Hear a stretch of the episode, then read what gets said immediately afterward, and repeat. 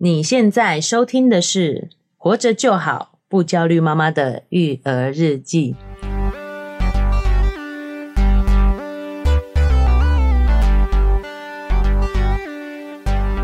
我是营养师肉圆妈，大家好，我是奶舅。书说上回啊，是我们接着我们的追剧探讨，这一集要跟大家聊的是你的婚姻不是你的婚姻，由公司出品，在很多串流平台都有播出的一部蛮精致的讨论婚姻的剧集。对，单元剧。对，那我们已经啊，在上集上一期呢，已经讨论到了这个单元剧当中的前两个单元了，就是我们的圣杯圣杯，对，还有我们的尾号一三一四，对，好，那这两部剧情呢，我们也有。比较深入的探讨，嗯，表达我们自己的感受。好，感兴趣的听众朋友呢，可以回去听一下那一集。对，我还蛮意外，就是奶就对尾号一三也是这么的看这么细腻。对，哦，因为我真的就是有点逃避性的忘记他。对，他就是看恐怖片，你手会遮在眼前的那种感觉。感觉对啊，就是哦，有些事情会触及你的。心理创伤，我看肉圆爸的表情也很凝重，也很凝重哈。选择性遗忘啊，选择性遗忘是。但我觉得，哎呀，旁观者清嘛，我看了还蛮蛮有感触的。真的是，就是蛮我们现实婚姻的写照啦。对，嗯，好，所以还是要再次强调，这部剧呢，我们其实不太推荐。对，又讲一次，我我有点害怕。我们会不会被公司告啊？对啊，不 推不推。其实他们真的很用心拍摄，我们是看得出来。诶，精美啦，对啊，精美。但是应该说不推荐给我们的听众，我们这个族群呐。对，对，他的那个节奏我也觉得都很不错啊。对啊，都是都是有在那个线上的。诶，但是蛮推荐给什么？蛮推荐给还没结婚，你就要吓吓大家不要去结婚。不是啊，不是单身族群是哦，或者是你已经有。稳交有长期交往的对象哦，在思考婚姻的价值，婚姻的婚姻的意义。对对对，这些你有空可以看一下，我觉得可以。但是育儿的这个听众没有时间的妈妈们，就不要再做这种事情。不太推荐，不太推荐哈，你只会让自己更痛苦而已，更沉重。然后看着孩子，然后 想说，金马起被安装。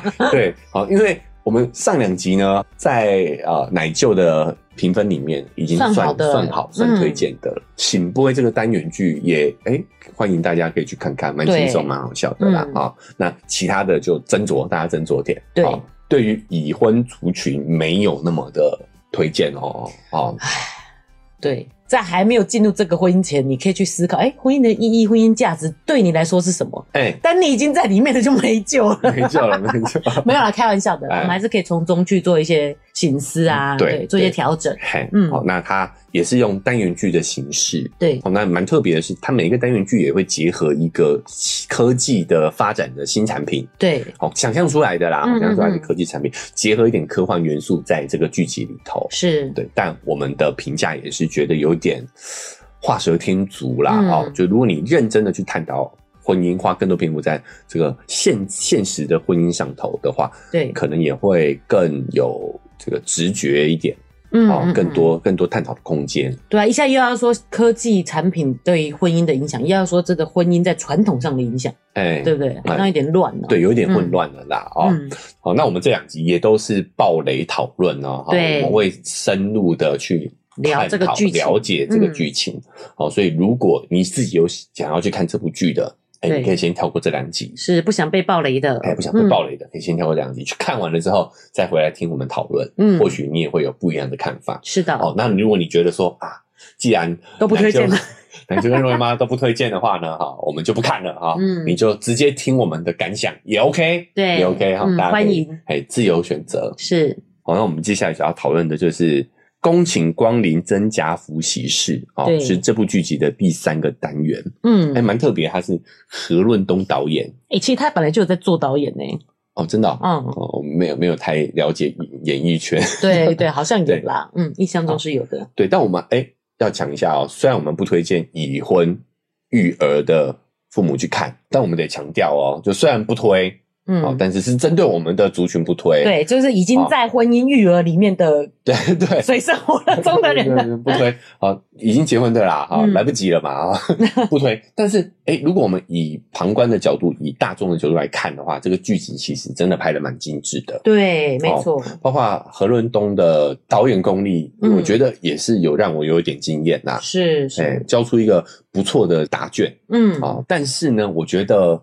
它在设定上呢太过混乱了，嗯，一次塞入太多的议题在这个两集的体量里头，对对对，我觉得在理解上是有一点点困难，嗯，那我们就深入探讨一下它的剧情的设定啊，是，所以它的设定应该是一个假想的现实社会，对，那年代跟现在应该没有差太远，嗯，好，应该是近代的一个空想假想的一个社会。对，在这个社会当中呢女生有一个病叫做中消症，嗯，叫中年消失症候群，真的是这样子这几个字吗？对对对，OK OK，中中消症，就是女生只要在三十五岁以后未婚未孕，没有生小孩哦，只要是没生小孩，是要怀孕嘛？啊，没有生小孩的话呢，你就会急速的老化。嗯，就是没有中年的这个阶段。哦，中年这个地方没有了，嘿，所以叫中年消失。嗯，就是你直接三十五岁就直接变老，对，那你的身体就会快速的老化，对，头发会变白，脸上会长出很多的皱纹，嗯，啊，就是脸部会下垂，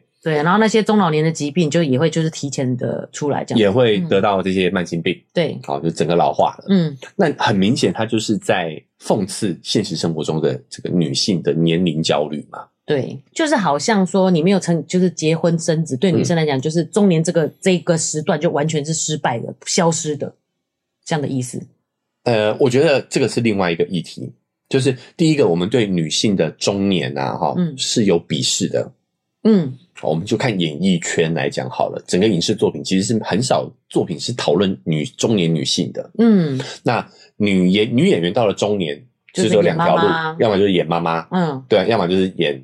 就是装幼装装装年轻，嗯，演小演小朋友，对，好，就明明都已经三十几岁，还穿高中生的制服，嗯，好像这样的一个剧情的状况，就是我们在整个呃媒体环境是没有中年女性的讨论跟表演的，对，好，所以很多中年女演员也会面临这样的一个困境，嗯，我觉得他在讲这个中年的消失，嗯，那呃年龄危机的是这个是对女生一直都有一个生育最佳年龄的限制，对。妇产科医生也都会说嘛，哦啊，三十二岁啊，三、嗯、就是精子就开始啊，不是精子，卵子就开始老化了哦。对啊，啊，所以最佳生育年龄是在三十岁之前啊，嗯、对不对？呃，冥冥中给女性这个压力，三十二岁以上就一定要做羊膜穿刺啊。嗯，对啊，你如果不做，人家可能不愿意帮你生。其实你看，我们的舆论环境会以这个为理由跟借口，对，去压迫女性。对。对，我觉得你就这一句讲的很对。其实这个把它当成理由借口了，借口，这是很对。我为什么要生？我可以不生啊，对啊，我可以不生啊。哈，所以一到三十岁接近这个年年龄，女生就会被质疑嘛。对，哎你什么时候生小孩啊？什么时候结婚啊？嗯，其实他问你为什么什么时候结婚，就是想问你什么时候生小孩，只是中间跳过了而已嘛，对不对？嗯，好，所以你看，我们就默认女性就是以生育为她的。最终目的的，对，人生一定要一定要生育这样子，对，感觉其实不一定是这样子的啊。对，而且我觉得近代的医学也发现，其实没有所谓最佳生育年龄的啦。诶，应该说它其实是在现在的医学进步下，它已经是被往后的了，嗯，被延后的，嗯，对吧？嗯，我觉得大家可以不用那么大的焦虑。之外，我们也不一定人生一定要真的。去做这件事情是好，那至于生育这件事情有什么好处，我们以后未来有机会再来讨论，对，然后再来讨论。好，但在这一集里面，生育的好处就是你可以维持年轻漂亮。对，在他的这个设定里头，对，所以你看他这个设定其实是有点讽刺讽刺的，好，讽刺这个状况。对，然后就是，所以他有朋友说你干嘛这样子？他就是干脆赶快生完小孩再继续玩，因为生完以后就可以年轻漂亮。对，哈，就把生育当成是一个。解决问题的方法，对，小孩变很无辜嘛，嗯，好，就是很多在这个在这样的一个设定之下，很多女性会选择，我就随便生一生，对对对，生完以后再领，再再再去就我就玩嘛，哎，再去玩，我就拥有为自己争取到更多的时间了。所以里面这个设定也会就是衍生出一个问题，就是很多人生完小孩就不管了嘛，弃养了，对，所以也有育儿院、育幼院，就是很多孤儿，对，反而变成很多孤儿院嘛，对不对？有这样的假设，那我觉得他也在讽刺说，现实生活中。也有人把生孩子当成是解决问题的一个管道。对，好，那这简单来说就是成年人逃避自己的问题啦。嗯，啊，比如说婚姻当中遇到了问题，你就觉得啊，生小孩就就会好，就好就会好了。其实不会，你就是把小孩当成是解决问题的一个方法嘛。嗯，好哦，那所以剧里面就延伸了嘛，我们一定会解决，想要办法解决这个问题嘛。嗯，就变的是说呢，有这个中消症的疫苗。诞生了，嗯，但是它有很强烈的副作用，对，就是你打了之后呢，不一定有效，有一些人打了之后还是会发生衰老，哎，还是会衰老，嗯，但有一些人呢，副作用，哎，有一些人是有效的，但是会有副作用，就是会掉头发，对。那我们这个回到我们，终于回到我们故事的女主角，就你看这个设定多么的繁杂，对啊，讲了这么久都还没有讲到女主角啊，对，讲到我们女主角，女主角呢，她。年龄也是接近三十五岁了，嗯，所以在这个时间点上是蛮着急的。对，那他也尝试着打了疫苗，想要争取帮自己争取一点时间，嗯，但是呢，就发生了落发的情况。对，它是副作用比较强的那种，比较强烈的。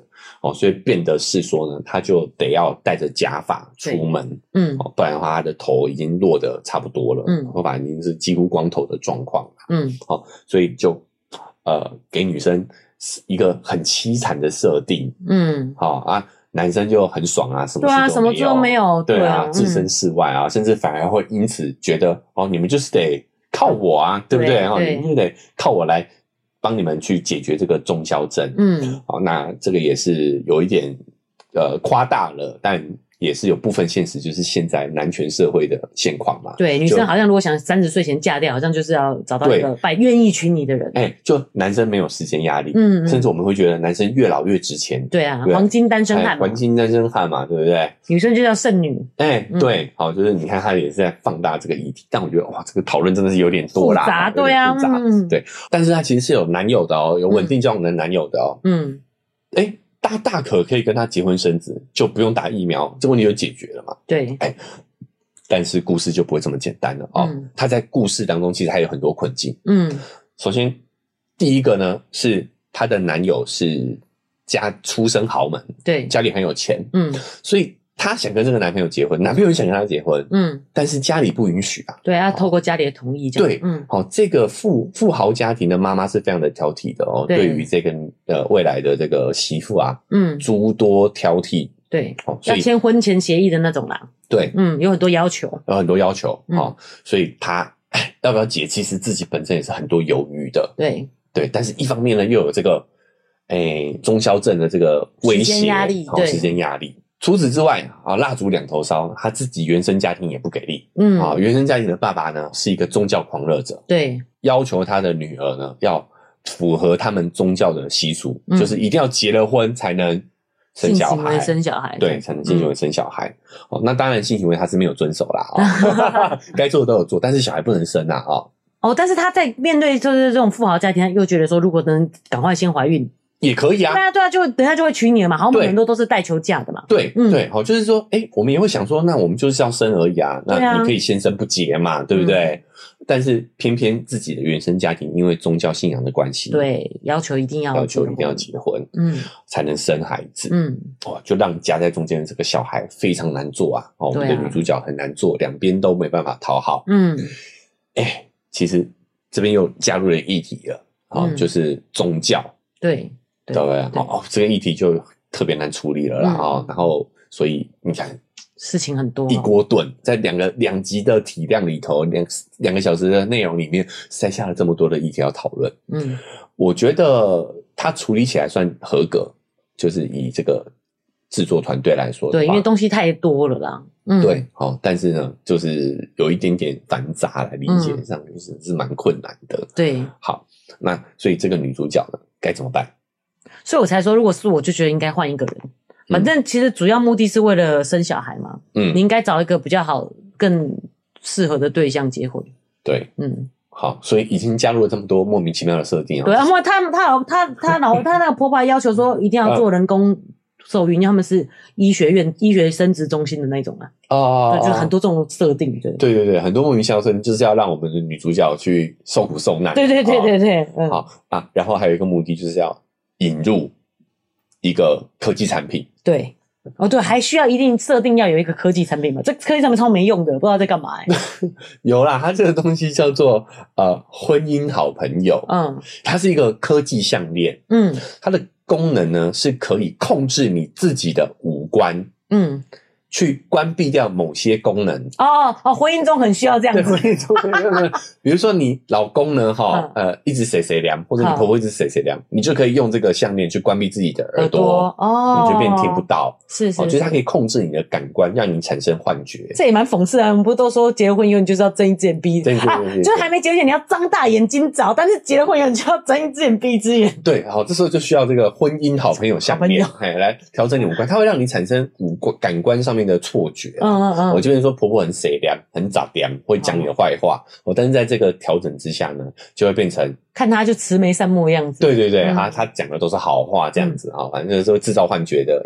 自我安慰的一个项链，这样子。哦，婚姻好悲惨哦。好，所以，但是在这个这个假假定的社会当中，是非常的流行，然后维持婚姻嘛。因为你看，我们我们需要女生变得很卑微啊。对对对，所以男生对待你的方式一定也会更不好。就是啊，这个项链就卖的特别好。嗯。但是你看，他这边又加了一个设定，所以变得很复杂。就是这个项链你只能对自己使用，你只能控制自己的感官。对，嗯。你要是控制别人的感官的话，就会有副作用，就会有反噬。嗯。好，所以它当中，他也为了要促成这个家庭。他就用这个项链在作用在啊别人身上，亲家母身上，然后后来也有一些反作用在他身上。嗯，对，好，那就搞得很复杂。对，这里我没看懂，而且有点恍神了，出出 魂了，出魂了。设定真的太太繁杂了。嗯，哦，好，那但是这个设定在结尾的时候其实也蛮重要的。嗯，哦，那除了这个设定之外，哈，女主角真的还有，编剧真的觉得女主角还不够苦啊。对啊，就是她后来也揭露了哈。为什么呢？她对这个老公没有那么的满意。满意，嗯，原来是因为她其实是同性恋哦，是吗？她演是这个意思哦，是这个意思，你都没看懂啊？我没看懂啊。她有一个闺蜜，对啊，两个人非常的亲密，哼，好，但是他们大家都以为是她的。好朋友啊，女生本来那个亲密度就很高。对对，但他们两个其实是互相欣赏、互相喜欢的。哼，但因为两个女生在一起就没办法处理生小孩的，对，就没办法解决解解解决生小孩的问题。哦，嘿，所以呢，他们就后来就没有在一起。嗯，哦，其实他也是在反映现实生活状况嘛，对不对？哦，那女主角呢，就一方面要满足家人的期许，一方面也要呃宗教期许。一方面要满足自己这个宗教症的这个年龄危机，嗯，所以她就没有选择跟她真正喜欢的这个对象长久相处，嗯，好，那那个对象呢，他也可能啊，哈，是因为还没办法跟自己所爱的人在一起的关系，哦，所以他选择不去生小孩，他就是选择老去的那一个，对，他就是他的这位好朋好闺蜜哈，就是呃。喜欢真心喜欢的这个女生呢，嗯，就选择让自己老去，嗯，对，选择让自己老去。那洒脱，他也有因为打疫苗没有效果，对，他是打疫苗没效果，哦，所以就干脆选择让自己老去。他宁愿不要去随便找一个人生孩子，他觉得这个生命对那个生命来说是不公平的，嗯，所以他就选择让自己老去，嗯，因此也最后也过世了，嗯，啊，因为年纪大了嘛，就过世了，啊，所以总之中间就有很多狗屁倒灶的事情啊，嗯。让女生惨上加惨就对了。对啊，哦，比如说她在这个婚姻家庭两头烧的时候，她发现自己怀孕了，哇，问题解决了，嗯，哦，那还很高兴的跟男当时的男朋友的说，嗯，就那个男朋友才后来才知道她是根本就是不孕症，嗯，所以他还以为女主角让他戴了绿帽子，嗯，对，总之总之，哎，所以为什么她会怀孕？结果只是。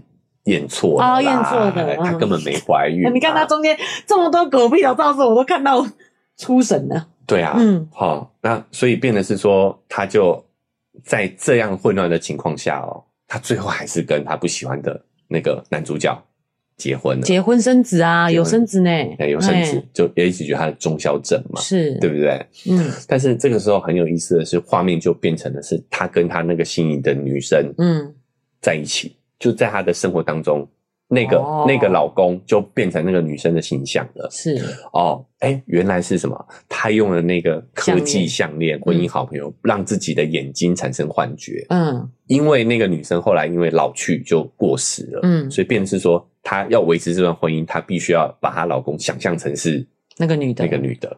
哦，所以你看说他们两个是一对就对了，好朋友没有好到说要把老公看成他，变成他嘛？对啊，嗯嗯，理解理解。哦，所以总之你知道我们解释起来这么的复杂，这么的困难，嗯，大家就知道说，听众朋友还在线上吗？我都出神了，对啊，注意力还在吗？嗯，哦，就是你看这部戏真的是想讲的太多了啦，对，太多东西了，太多了，而且最后还来了一个这么反转，嗯，所以你看这个单元。其实它的用意是好的，对，但是我觉得他一次塞入太多议题，嗯，变成是说每一个议题都点到即止，对，没有办法好好深入，嗯，好，它既讲了女性的年龄焦虑，对，哦，也讲到了生育焦虑，是，好，那也讲到了这个宗教、原生家庭，对不对？还有豪门婚姻，嗯，好，男性不孕，然后还有男性的这个，还有同性。同性恋，对，哦，然后还有这个婚姻当中的人隐忍，对，啊，就他他想讨论的议题太多了，然后他的设定也会让女性看得很不适、很生气，对啊，你看瑞文妈就一直飞到，对，就是 根本就没看进去，这个设定也太惨了吧？对啊，对，看女生这样的也太惨了，对啊，就是把所有的不幸都加注在女主角身上，真的耶，完全他们男生完全都没有任何的，对啊，男生都都超爽的啊，对啊，对不对？就。除了疑似自己被戴绿帽之外，嗯，在这部剧里面的男生都没有任何的困境，对，对，都在讲女性的困境，对对。那我觉得这不是真实生活，虽然它反映啊，反映出来，但是我觉得也是反而会加深很多女性的焦虑。我觉得他这样讲，就是只是把他说这个好多好多好多，这些都是女生的困境，嗯，可是有些其实并不是真实存在的，只是我们想象出来的。对，他建构一个虚构的故事，虚构了一个地社会嘛，哈、嗯，其实这些社会，老实说，也部分存在于某些人的观念当中，对，对，但是它夹杂太多的啦，嗯、比如说有些人因为宗教的因素啊，啊、嗯，对于自己有诸多的限制，其实我们也有聊过，宗教其实就是一个脚本嘛，嗯、对不对？对，好，但我觉得他最大的问题就在于他提了这么多问题，但最后的解决方法。却是叫你要睁一只眼闭一只眼，没有解决方法，没有解决方法啊！嗯，对不对？就是他还是随波逐流，就是去结婚的，然后幻想。对对，我觉得像尾号一三一四叫你离婚，鼓励离婚的频道，你没有没有没有没有没有没有鼓励，没有鼓励，是我们要有抱有这样的一个前提，你才有办法好好经营。没错，对。啊，这个对，这这就叫你睁一只眼闭一只眼啊！对啊，然后你还要产生幻觉来对啊维持维系你麻痹自己。嗯，我觉得那好丧哦，就让人家觉得啊，人生就是这样了，好可怜。对啊，对不对？就他最后没有办法跟所爱在一起，只能靠每天麻痹自己。对对，过在一个虚幻的世界。对对，所以这一集其实我并不是很喜欢。嗯，但我看了很多呃影评对的网站啊，是。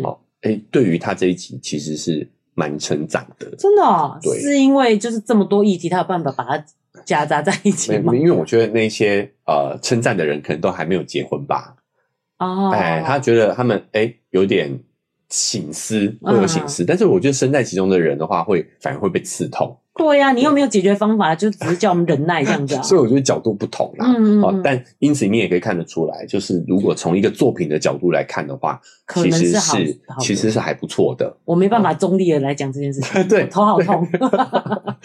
所以我们以一个何润东这样的一个艺人转型导演的一个角度来说的话，我觉得他的作品算厉害了，完成度高，算蛮高的。哦，你看还有反转，对不对？对。哦，甚至有很多隐喻在里头，这个都是蛮高级的尝试。是。虽然我觉得有点。太太复杂，难以理解了。嗯，但不是一个很好入门的作品。对，但以上讨论的这些议题，哈，嗯，诺维妈觉得有什么解决之道吗？哦，居然来反问我这个问题。我觉得就像我刚刚说的啊，就是其实有事情根本就不存在的，是你自己想象出来的。比如说，比方说年龄焦虑，嗯，就是虽然过去剧本是这样演，但是别人社会加诸给你的啊。嗯，我觉得没有这个问题啊。就是女性的追求，本来现在就是可以。以前是女生只能结婚生子，所以你要奔着这里去，那你当然可能会有这样的压力，真的是越年轻越好。可是现在是有多元的价值，你没有一定要结婚生小孩啊。哦，哎，所以可能。可能以前的人结婚了生小孩以后，呃，他就哦，真的，我真的很自我满足、自我成就。对，因为以前你女生就只有这条路走嘛。对，所以他达到以后，他真的觉得很棒，他觉得每个女生都要这样做。对，但是现在的自我价值、自我的成就，其实不止来自于这里啊。嗯，对啊，也对，也就是说，就像我们刚刚讲的，就是它是一个空想、幻想出来的一个剧情。嗯，但是现实生活中真有人把这个剧情套用在自己身上，真有年龄焦虑，真有啊，啊，真有。但是解决方法就是，其实这些就这些东西，你所焦虑的这些事情，都跟这部剧一样，是幻想出来的。对啊，是幻觉，根本没有中消症嘛。幻觉，幻觉，哎，是哪个啥？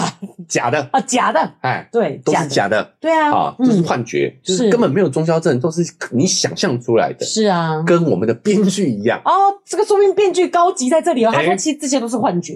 哦，哎呦，一层层呢，哈，反转之后再反转，嗯，告诉你说没错，你觉得很假就对了，对，我就是要告诉你是假的，对，就是假的，是假的。好，那还有什么？譬如说，他被于家庭的这个捆绑啊，他爸爸信这个宗教啊，嗯，然后他妈妈也教他说：“你以为我真的信这个教吗？就是要假装演说我在信这个教。”我觉得这也都是多余的啊。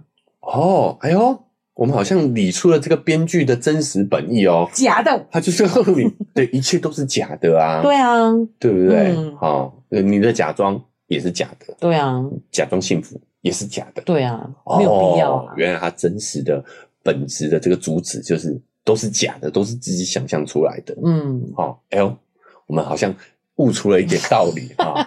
终于理解他在干嘛了。对对对，好，所以哎，如果大家听完了之后，抱着这个心态再去看，说不定会更能够理解他想表达的意思是什么。是有可能哦，对不对？好，总之呢，也是对于呃有这个育儿人生活的夫妻们不太推荐啊。对啊，两个小时你会觉得。我到底看了啥？对，真的就是这个样子。所以刚才奶就在讲说，我一直疑惑，有吗？有吗？有这段吗？好，性恋真的吗？哎，干嘛笑我？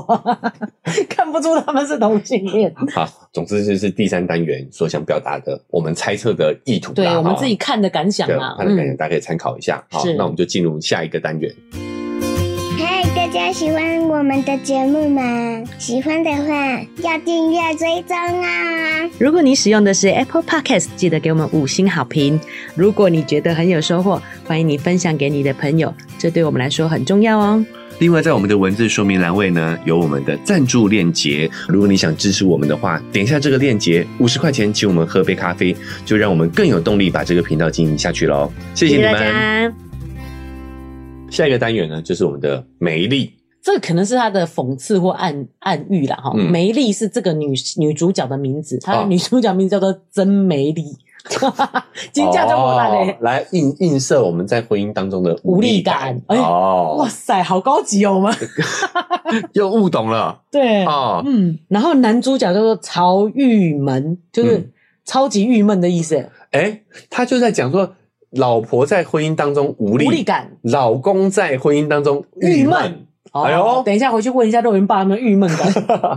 其实我觉得都有啦，都有啦。无力感啊，郁闷感其实都是有的。对啊，互为镜像啊，双双方其实都有啊。那这部就是哇，我觉得也是非常写实的，就在讲一对夫妻对在婚姻当中的一些。现实困境哦，这个应该是更写实，因为他们就是真实的两个人生活在一起，然后的一些冲突。对，嗯、对，好，那他就演这个夏雨乔饰演的这个老婆曾梅丽，哈哈、嗯，梅丽，哈，她就是一个家庭主妇，对，兼职的插画家，嗯，对，好，那所以她变成是说，她的工作形态上是可以在照顾小孩的同时，顺便去接一些绘画的案子，接 case，跟肉圆妈很像，跟肉圆妈很像，对。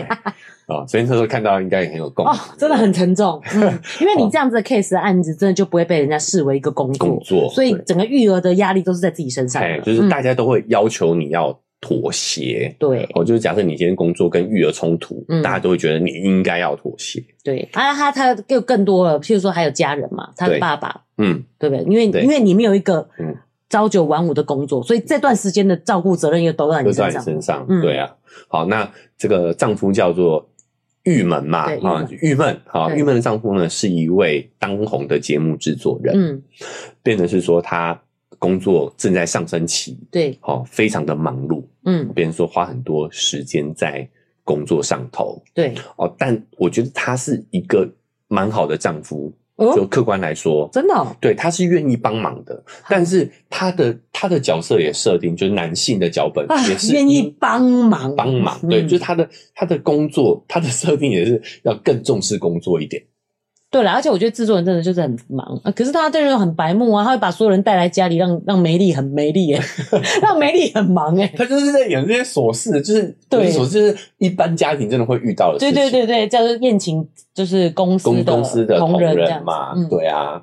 哦，那这个剧情就演到说呢，梅丽在好不容易熬到小两个小朋友都要上学了，都有点大了，有点自己的时间了。嗯，哦，他想好好发展自己的绘画事业的时候，接到了一个大案子。嗯，哦，那这个案子就工作量会比较大，然后时间上也比较紧急。嗯，所以他就需要抽出更多的时间进行这个这个案子。嗯，好，所以她也跟老公商量，看能不能够啊配合一下。嗯，哎，但是呢，没想到老公这个时候。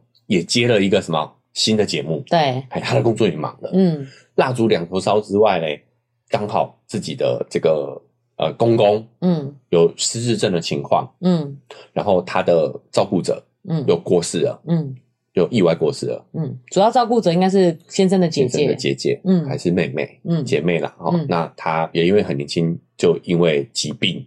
白发人送黑发人嘛，嗯、就是那个失智的还没走，照顾人照顾者照顾受照顾的人还没离开，嗯，照顾者就已经过世了，嗯，所以变成是说又多了一份照顾公公的工作要去进行。这真的是很多现在就是中年夫妻的为的的写照，的写照。你真的是照顾完小的，然后开始就是老的需要照顾，需要照顾了，嗯、对，哦，就是变蜡烛三头烧，嗯，所以这时候他们夫妻双方就在家务的分工啊。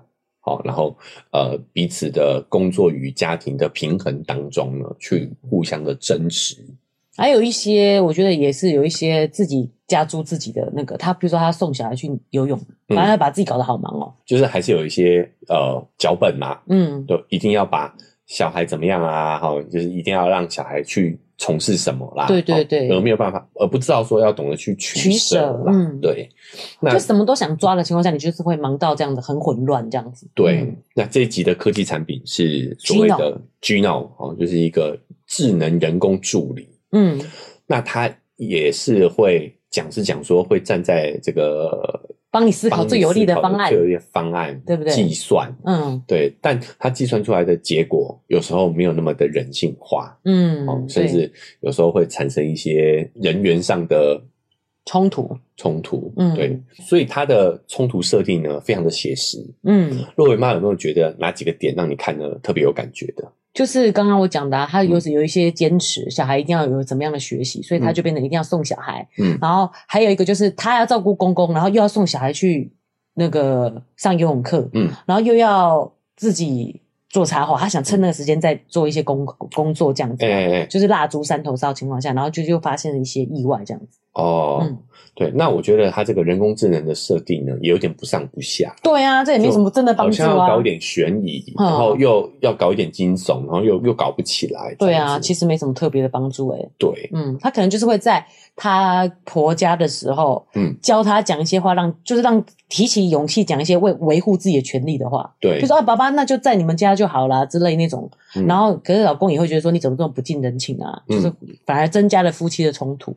对，嗯，那呃，因为他写的真的很写实，对，所以我也是在这几个单元里面，我蛮推荐的啦。啊，对，我也是推荐的，你也不推荐啊？嗯，原来这个就是真的是看族群，看族群，对，就是一个双宝妈觉得说绝对不要再去看这种戏，徒增压力。对啊，这个也没有解决方案啊，也没有解决方案，因为很多事情真的就是就是没有解决方案，因为就是这么多事情要处理。婚姻当中，你就是这么多事情要处理啊？没有没有，其实肉圆妈讲到解决方案了，就是你要放下某些脚本啊。对对对，事情本来就是很，就是你得选，就有有所选择啦，有所选择。对，你有优先顺序嘛？嗯，对啊。就有的时候，就是他不愿意。做某些牺牲，他想全要。对对对对对，他其实他觉得幸福美满的家庭就是每一个人都满意，每一个他都要。但是这个是现实生活中不可能的。理想的生活是这个样子，是他他每个都想拿。对，哦，鱼与熊掌不可兼得嘛。是，所以我们要能够分得清楚什么是重要的，什么是紧急的。嗯，很多事情很紧急，但不重要。比如说小孩上游泳课，嗯，紧急啊，我要上课了，很紧急，但是不重要啊，今天不去。他不会因此就这辈子不会游泳啊？嗯，对啊，对不对？对对，真的忙到不行的时候，对不对？对对，其实就是时间管理的分配上面，你要去拆分出来重要跟紧急的区别。是对啊，比如说公公这个事情就是重要的嘛，嗯，因为他的这个行为能力确实会危及。危险，对他，他有中间还有讲他走失，走失嘛，对对啊，这个所以你对他的那个关注一定是要够高的。他可能说他有一段就是他进去换衣服，公公就跑不见了这种的。对对，这也是女生去照顾男生的一个麻烦的。是，我觉得这个里面就是有点到说，很多时候我们在进行这些家务分配的时候，对，我们都会做那些紧急，来忽略那些重要的。对对，那紧急事就一定要先处理啊，不然怎么办？有些事情不重，哎，错了，不重要的事情再紧急都不用处理，就不用就放它过就好了。对，比如说小孩的，好，我们说游泳课这样子，游泳课，对，小孩的社团，对，紧急但不重要啊，嗯，对不对？好，所以我觉得这个解决方案就是你要区分重要跟紧急的差别，对，然后再进行去你时间上的调配，嗯。很多时候我也觉得他们这个最后的解决方案就是时间过去就好了。嗯，对啊，就确实是不重要事情，但一算紧急你就放掉就好了。对啊，啊，比如说，我觉得在呃老公的工作上也是，他花很多时间在跟这些人培养团队感情。对，但我觉得这些是可以割舍的。一个真正厉害的团队，就是我跟你没有感情，我们还是可以好好做出一个很对，嗯，很顺利的 work，那个 function 是不会有问题的。对对对对。那我们在这个工作是没问题的情况下去建立感情，自然感情就会好了。啊，或者是要建立也 OK，嗯嗯。但是最重要的是这个，其实是这个 function 要对要正常，你要去建立一个没有感情也可以。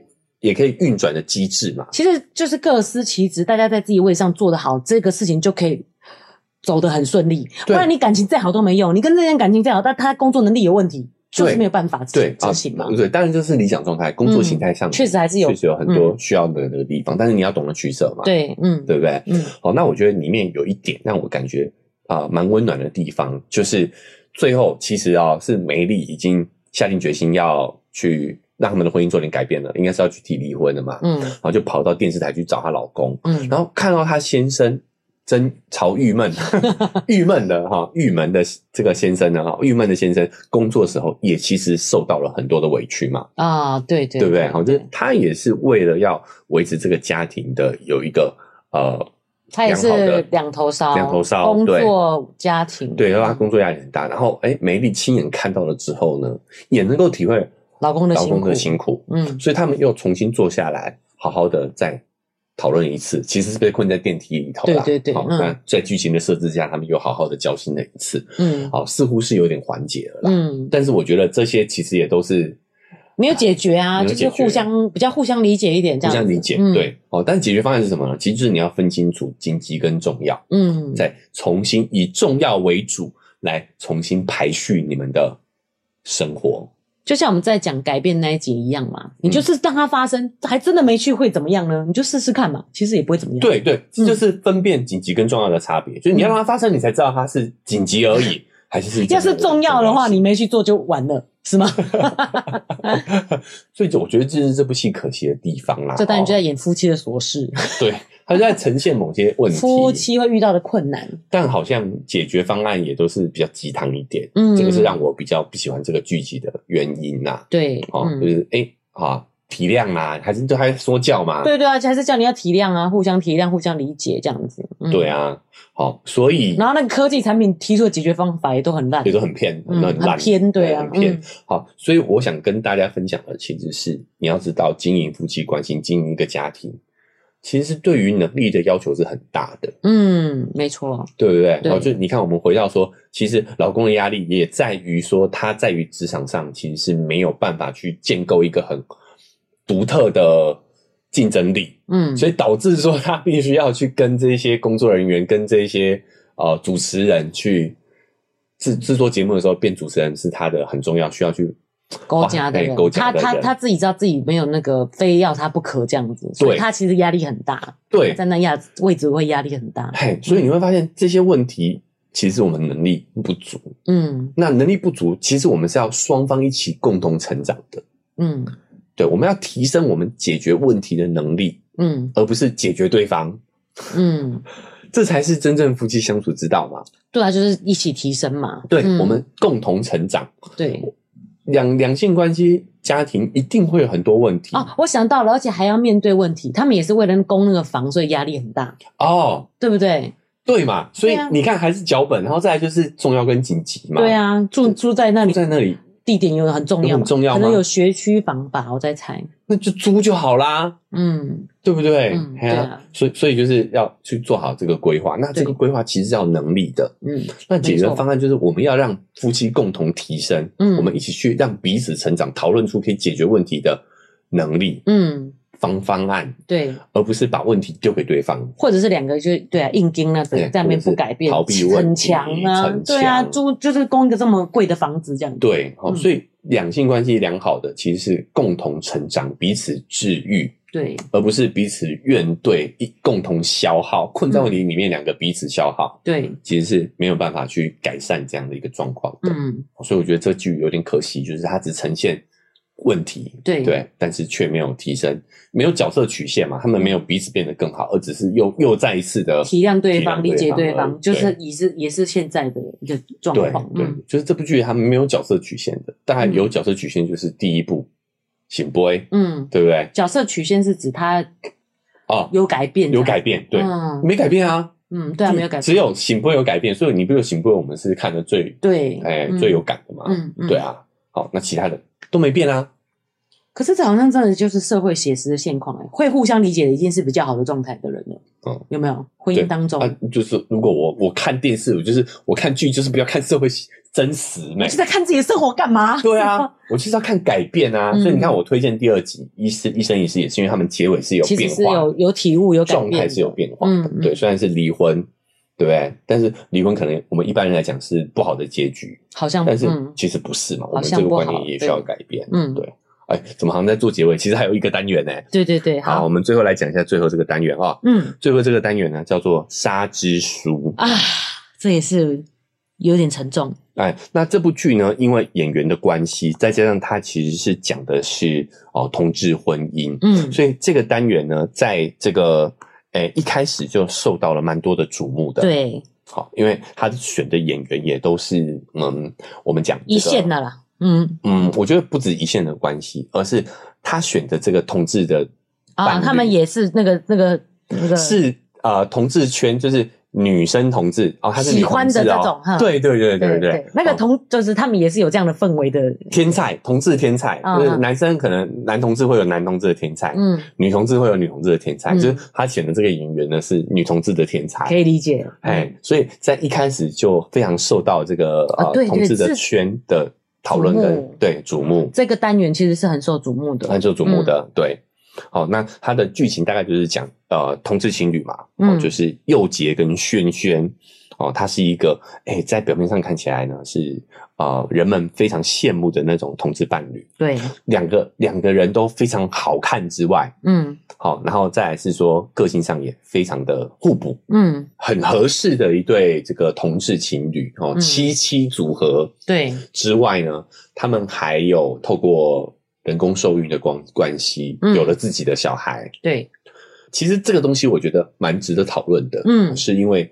哦，奶就在很多的社会学的研究上面看到说，哎，为什么现代哦越来越流行所谓的 BL 剧？嗯，我觉得我们很喜欢看男男的情侣在荧幕上谈恋爱，对，就是因为他们同志的伴侣。嗯，他们在很多情况下是甩掉了过往的旧的脚本的。哦，因为旧的脚本是针对异性恋去撰写的，嗯，一男一女的对，男主外女主内这样，对，嗯，所以我一直看到很多的研究都发现说呢，在同志婚姻里头，他们其实先天就打破了这些脚本，嗯，对吧？是，他们没有规定说一定要怎么做，谁一定要是那个主要去赚钱，然后赚比较多的那一个人。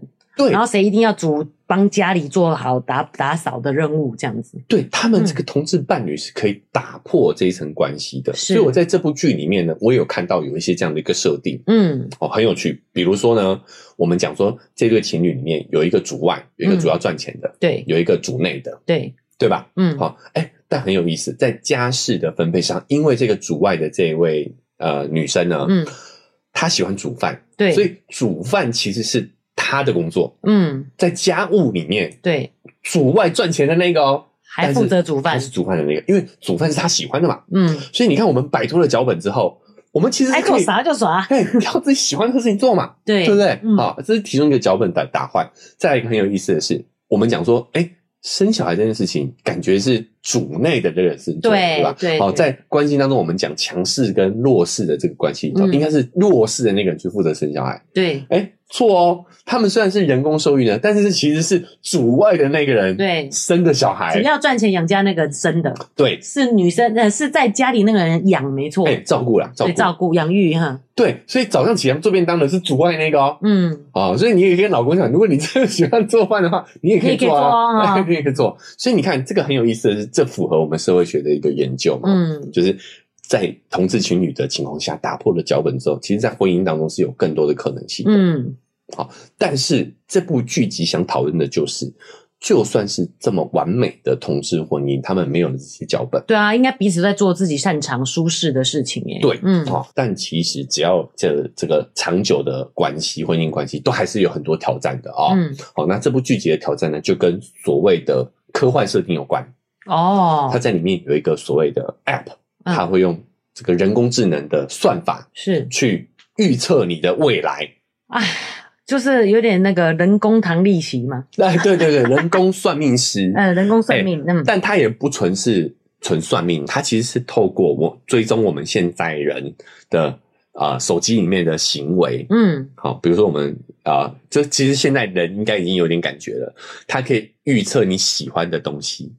购物软体可以预测你喜欢想要买的东西，嗯，然后呢是呃影片的软体呢，抖音它可以预测你喜欢看的影片，对啊，好，其实这个软体已经有一点，现在的手机软体已经有一点这个趋势了。它是 B O B 啊，命运事件簿。哦，命运事件簿，对，所以它其实是把你的喜好记下来了，对，大数据来推测你未来可能会发生的选择跟事情，嗯、对，好，那还会有比例哦，百分之几十是是多少这样子，好，哎、这也是透过人工智能大数据所计算出来未来极有可能会发生的一个事情，嗯，哦，那很有意思的是，一开始呢，这个女主角就主外了这个，我们就叫主外好了，嗯，好，反正主外的这个女主呢，嗯，她一开始是不相信这个软体的。对，哦，只是偶尔，因为很流行嘛，哦，就跟很多人不喜欢社群，嗯、但是还是会有一个账号。那这对夫妻遇到，也、欸、不是夫妻呢，哈、哦，这一对七妻伴侣呢，哈、哦，遇到的问题是什么？就是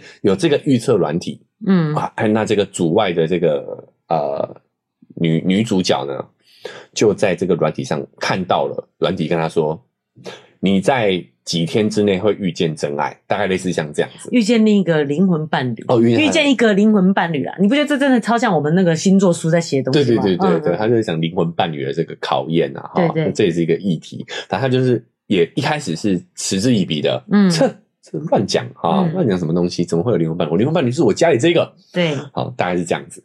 结果没想到过了几天呢，他就在一间咖啡厅呢遇到了跟他一个之前见过面，嗯，而且兴趣相投的女生。嗯，啊，就发现跟他很合得来，对，他就想啊，莫非他就是那个灵魂伴侣？是，后来就跟他有也发展出这个婚外情，嗯，好，同志情侣的婚外情，嗯，就对方也是一个女生嘛，啊、嗯，就同志的第三者出现了，嗯，所以这个地方很有意思哦，就是我们有我我有感觉啦，嗯，如果没有这个软件告诉他说你会遇到灵魂伴侣，对，他可能。不会去注意到这个后来这个小三的存在，他会不会根本就就没有？他说说，他只是觉得他是旧友重逢，哎、欸，他不会去思考说，哎、欸，他会不会是才是我的 soul mate？哎、欸，不会往那个方面想，想对不对？好，所以他这个当中有一个有趣的地方是他做了这样的一个因果的设定，嗯，好，那这也讨论到了这样的一个软体的一个道德的问题，嗯，对不对？说不定你不讲，它可能就不会发生了，嗯，好，但我觉得这个就是另外一部分的讨论了，嗯，我觉得这部剧。呃，值得我们探讨的地方哦，除了诶同志情侣，只要是长期关系，也是，就算你打破了这个脚本，对，你还是会遇到一些问题的。嗯，哦，所以你不用想说是自己做错了什么，对不对？就像他们这么契合，还是会遇到像这样的问题。对，那我觉得他想探讨的是，到底有没有灵魂伴侣这个东西？嗯，其实这个是很多社会学研究在探讨的议题，就是伴侣之间到底是兴趣相合，就我们很相似，嗯，好像这个。主外的人会出轨，就是因为这个人跟他很像，对，然后一样强势，对不对？哈、嗯，然后一样是这个有一点呃喜欢攀岩，有共同的兴趣爱好，嗯，好，哎，他们这方面是基本上是一模一样的，对，比较很契合，很契合，很像的，嗯，好，那另外一面是互补的，对，就是。你我我可以在呃背后支持你，然后帮你做到琐碎的家务，让你只做家务，你只做你喜欢的事情。嗯，好，你喜欢生孩子，我帮你养。对，好，我是一个付出型的。嗯，对，他其实算是蛮配合他的。对，嗯，好，所以诶，又到了进入到了一个永恒的议题，就是到底是要互补好，还是要相似好？嗯，对。那老实说，纵观现在所有的研究，嗯，两边的论证都有。嗯。好，就是也有人觉得是要相似好，嗯，好，也有研究发现其实互补好，嗯，那有有现在的学者同整过后发现呢，其实，在一开始我们很容易被这个相似的人吸引，嗯，但是如果是长期关系，还是互补好。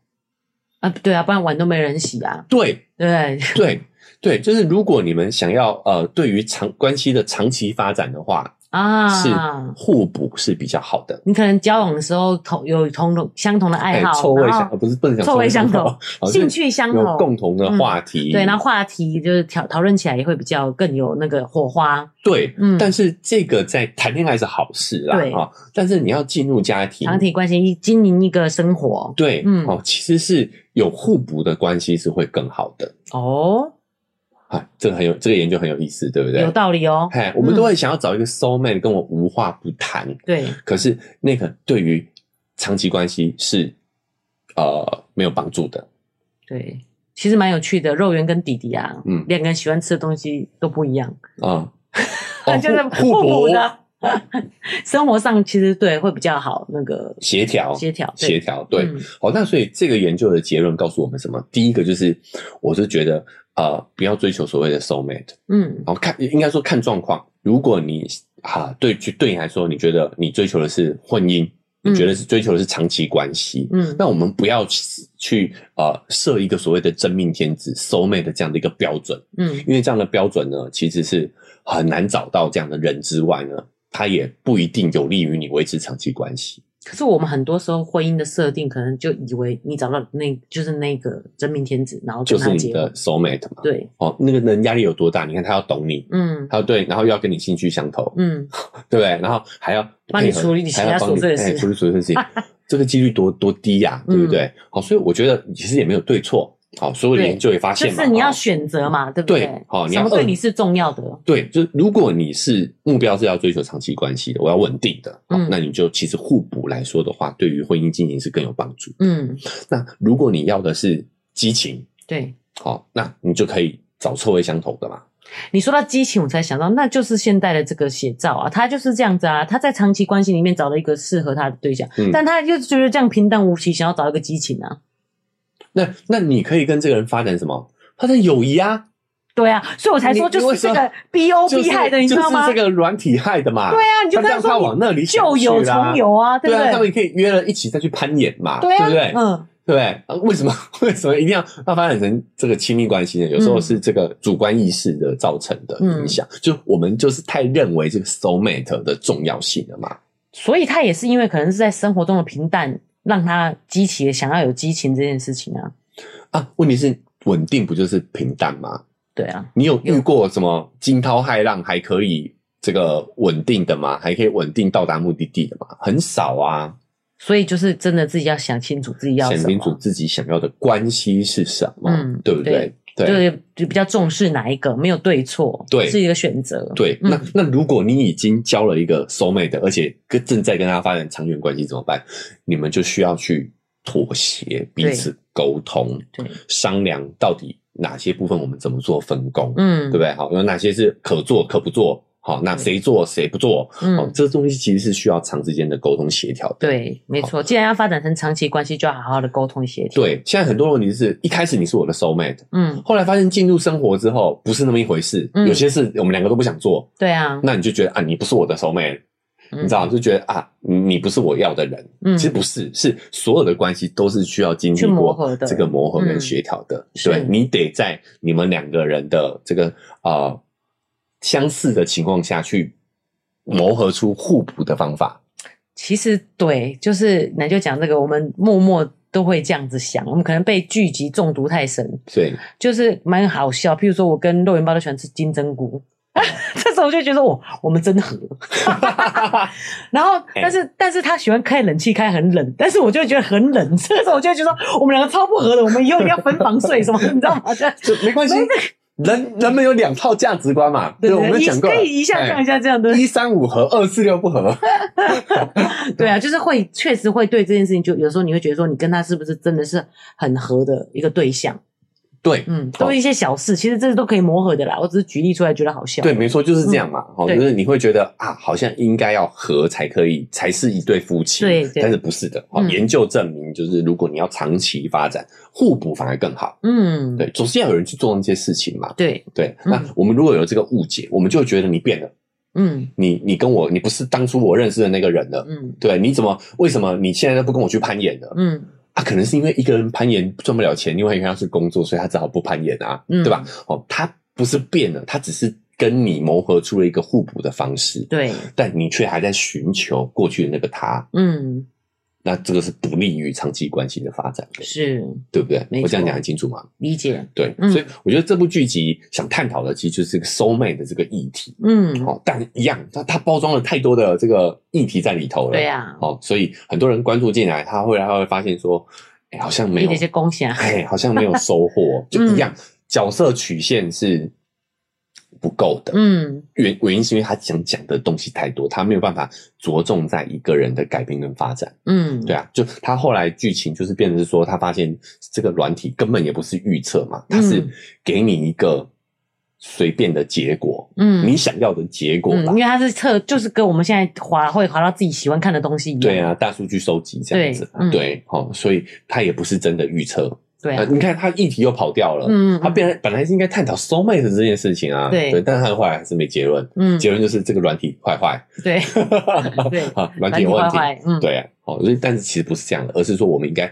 抛下经营长期关系的时候，我们要抛下对于 soul mate 这个执念，而且清楚自己要什么，你也就不需要这种软体嘛。有这个软体，就是你对于自己的人生感到疑惑了，对，不知道要什么，是，嗯，哦，所以还是一样，角色曲线不是那么的完整，对啊，好像也没什么变化，哦、对，主角到最后也没有什么改变，嗯，那我为什么要花时间去看一个？我的人生写照，对啊，我没有收获嘛，很难有收获，嗯、对啊，所以还是一样，结论就是呢，这几部剧集，我觉得大家如果有闲，哦，哎，还是可以看一下，很精美，嗯，但但是节奏很偏慢。如果你喜欢那种比较文艺性质的影片的话呢，哎，其实推荐，对啊，但是如果呢，你看电视看看剧就是这样解压看爽的，哦，就是哇。工作已经够忙够累了，我还要花脑袋去思考有什么收获？对啊，哎、欸，那这样的情况下，这个族群就不太推荐了。是，好，哎、欸，这个沙之书这个很受瞩目，因为它就是同性，然后他们的那个气质又很符合这个这个。对啊，对啊，对，他们在嗯，对，同志圈是很红的。嘿，嗯，但呃。我觉得关系的本质还是一样啊，对啊，还是一样，哪一个性别，没错，遇到问题都是类似的，对，哦，甚至说同志族群，他们因为抛掉了这个脚本，嗯，啊，发展起来还会更有自由度一点，更多可能性一些，哦，所以我觉得也是有收获，哦，只是你要消耗的那个时间。对啊，耗了两集的时间，然后来看他们 生活，说不定真的听我们的节目，可能都还比较直接一点，好不好？对啊，而且至少听我们节目还可以做其他事，做做家事嘛。嘿，对，非要就非要的，算了。对啊，回过头来再来听嘛，嗯好不好？好，好，所以我们这个这个剧集的讨讨论哈，也到这边告一个段落了啊。就这五个单元啊，我们也有把我们的心得感想，跟我们觉得主创团队想要。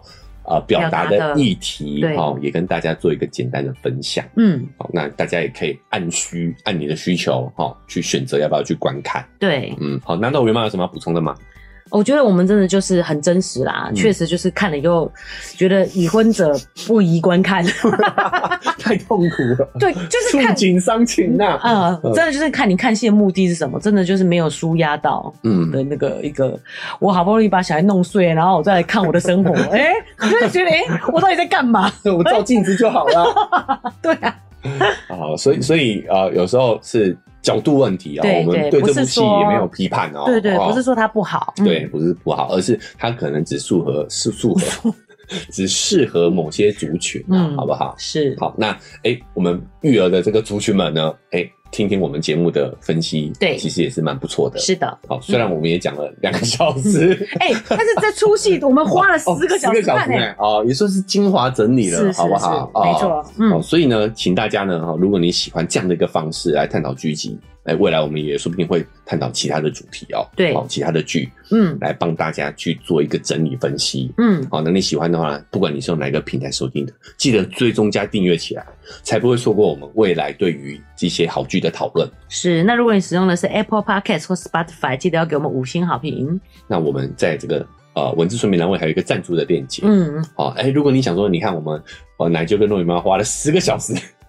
对，看了一部不推，不 看了一部不推荐的剧 啊、在这个呃辛苦的份上，给一点这个辛苦钱、辛苦金、嗯，辛苦费。我想起来了，这个话叫辛苦费哦，辛苦费，哎，辛苦费。哦，你就可以点一下那个链接，嗯，五十块、一百块，请我们喝杯咖啡，我们就会更有动力呢，哈、哦，再去看一些。有挑战的剧了啊啊！辛苦金好像发财金之类的，辛苦费，辛苦费。嗯，嗯，好，那如果呢？哎、欸，我们我们的社群平台开通哦，脸书是肉圆成长记录，IG 是肉圆妈的育儿日记。如果你想要跟我们更及时互动，欢迎加入我们的这个社群平台，可以跟我们聊聊剧啊，嗯、跟我们推荐剧啊。对，嗯啊，或者是一样嘛。你看了这几这个几个单元之后呢，哎，你什么有什有什么感觉啊？对，有什么收获啊？嗯、我们漏掉了什么啊？嗯、我们讲错了什么啊？哦，是是是，哎，都可以来社群平台跟我们分享。对，有可能肉圆妈就。看了以后就不想要接受这件事情，所以就没看到。哎，肉圆妈漏看了很多啦，赶快来提醒她一下，好不好？嗯、好，OK，很深刻的画面啊，哎呀，这个方面都来跟我们分享一下。是，那我们这一集呢，就到这边告一个段落。